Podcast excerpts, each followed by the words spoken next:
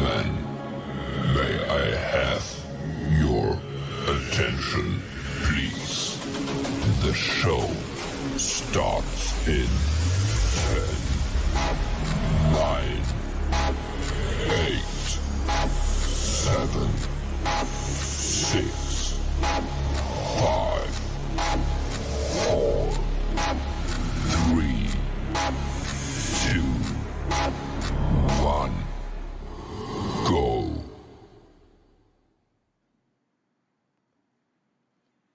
¿Alguna vez te has puesto a pensar eh, si existen algunos tips o algunas ideas o que alguien te diga algunas ideas de cómo puedes empezar o mejor dicho, cómo puedes mejorar tus ventas? Bueno, precisamente en esta transmisión voy a darte cinco tips que te van a ayudar a cerrar muchísimas más ventas. ¡Comenzamos!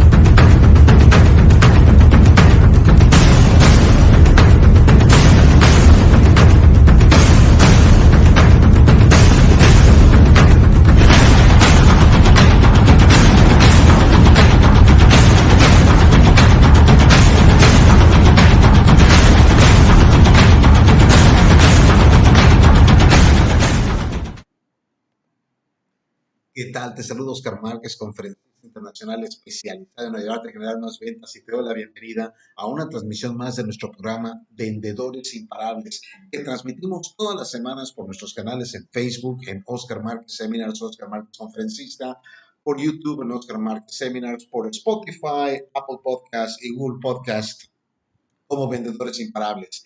Espero que hayas tenido una semana excelente, que estés teniendo una semana maravillosa principalmente que hayas vendido mucho. Y antes de continuar, quiero pedirte que compartas esta transmisión porque te garantizo que alguien que se dedica a las ventas te lo va a agradecer muchísimo. Bueno, vamos a empezar con el tema de hoy. Como decía en mi introducción, quiero darte unos tips que van a aumentar tus ventas. Ahora, yo he hecho muchísimos de estos programas anteriormente en los cuales te doy tips de prospección, de, de, venta, de cierre y todo eso. Bueno, en esta ocasión te voy a dar unos tips un poco diferentes, pero no por eso dejan de ser altamente poderosos. Te van a ayudar muchísimo a crecer tus ventas.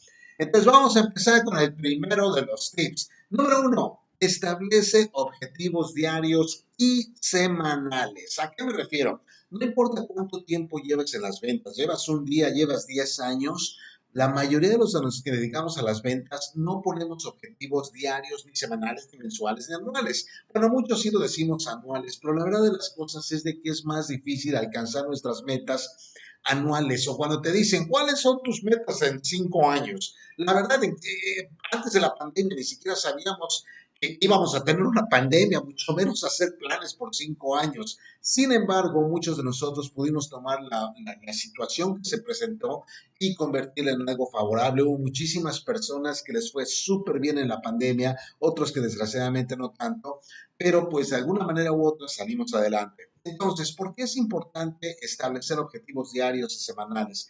Y, y, yo digo que diarios semanales porque es más fácil de controlar las cosas. Por ejemplo, yo recuerdo hace muchos años, tenía 30 kilos de más, literal, 30 kilos de más, andaba rotando por todos lados y me inscribí a gimnasios, hice todo lo que tenía que hacer para perder peso, pero no lo hacía, no lo hacía. Eh, eh, mis metas eran demasiado a largo plazo, quería yo perder mucho peso en mucho tiempo y era muy difícil medirlo. ¿Por qué te digo que las metas a largo plazo o mensuales no funcionan tan bien? Es bien fácil. Yo aprendí algo durante ese tiempo si empezaba una dieta o empezaba a hacer ejercicio y no continuaba con ese ritmo durante los próximos 30 días, lo único que había perdido eran 30 días. Exactamente, no había perdido un gramo de peso, había perdido tiempo, había perdido todo eso. Sin embargo, en el momento en que empecé a ponerme objetivos diarios y objetivos semanales, empecé a alcanzar mis metas, empecé a bajar de peso, empecé a verme mejor, a sentirme mejor, a hacer muchas cosas de ese tipo y que me fueron ayudando a mantenerme en, en peso. Después con el tiempo dejé el gimnasio, la verdad no sé por qué.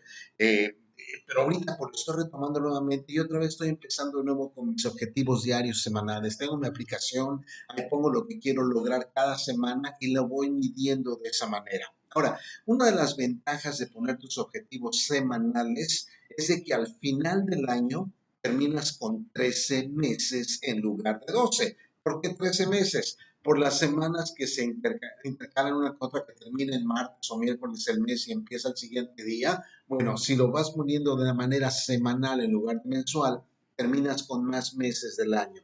Es decir, te alcanza más el tiempo, aunque no podemos hacerlo.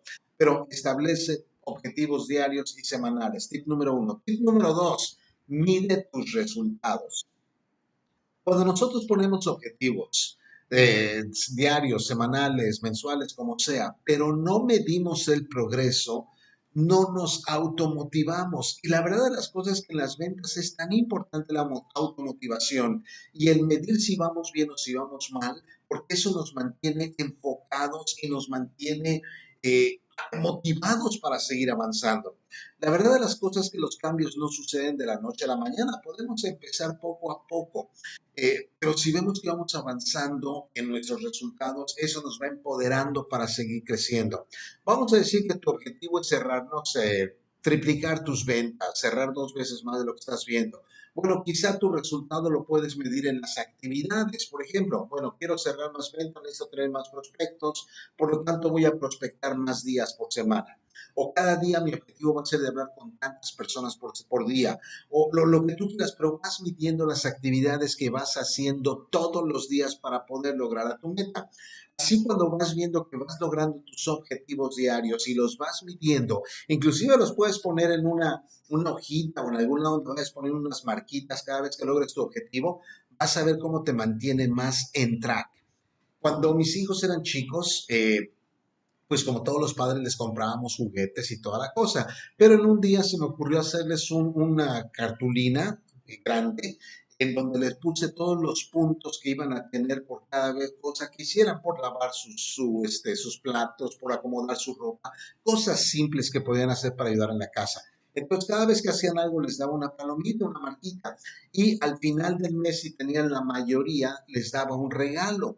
Eh, muchas veces sí lo consiguieron, otras no tanto, pero iban viendo cómo iban haciendo su progreso, cómo iban avanzando. Y eso los motivaba a seguir haciendo las cosas. Entonces, punto número dos, siempre mide tus resultados. Te va a ayudar a tenerte enfocado y automotivado. Número tres, domina tu territorio. ¿A qué me refiero con esto? Actualmente eh, con las redes sociales es tan fácil decir, bueno, puedo vender en cualquier parte del mundo y efectivamente podemos vender en cualquier parte del mundo. El problema está en que muchas veces el servicio que nosotros otorgamos no es posible hacerlo bien en todas las partes del mundo. Déjame darte un ejemplo que veo claramente en mi situación. Yo tengo dos negocios. El primero de ellos es de las conferencias, que espero haber tenido el honor alguna vez de tenerte en la audiencia. Eh, pero en las conferencias yo sí puedo darlas a través de las plataformas. En este caso, por ejemplo, estoy dando una conferencia, estoy en la ciudad de Cancún, tú estás en tu ciudad y me puedes ver como si estuviéramos eh, uno frente al otro, sin ningún problema. Entonces ahí mi territorio sí puede abarcar muchísimos espacios más. El segundo negocio que tengo es una oficina inmobiliaria en la ciudad de Cancún. Ahora, Cancún está, es una ubicación privilegiada en México, estoy seguro que lo has escuchado hablar, y tiene unas partes aledañas que también han cobrado muchísimo auge. Uno de ellos es Playa del Carmen y el otro es Tulum. De Tulum a Cancún son dos horas de distancia y de Playa del Carmen a Cancún es una hora de distancia. Lo que hacen muchos asesores inmobiliarios es de que toman propiedades en cualquier parte en donde sea, en Mérida, que está a cuatro horas de distancia, eh, eh, eh, en otros lugares donde dices, bueno, ¿y por qué quieres ir a vender propiedades hasta allá si en Cancún tenemos cientos, si no es que miles de propiedades que podemos vender? Y de todos niveles, de interés social, interés medio, gama alta, tenemos todo, todo, terrenos, casas, departamentos construidos, sin construir, o sea, hay de todo en tu ciudad. ¿Por qué quieres ir tan lejos? Creo que eso es parte de lo que hacen los vendedores al principio cuando somos novatos en nuestro negocio. Queremos abarcar tanto que pensamos que podemos ir a vender a cualquier lado.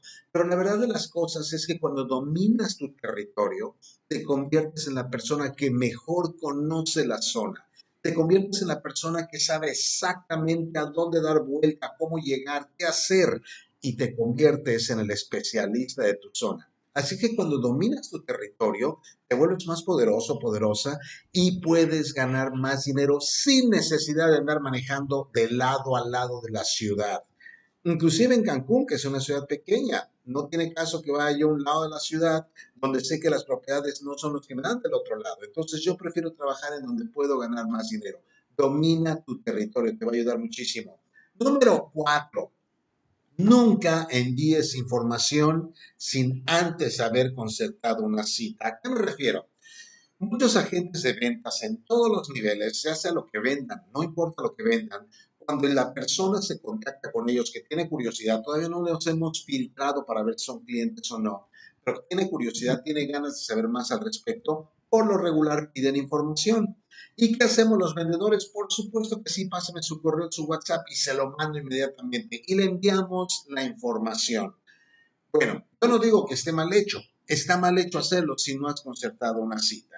Uno de los principales filtros que tenemos para poder medir si la persona es un comprador o un curioso en este momento es su determinación para hacer una cita, ya sea por teléfono, por Zoom o en persona.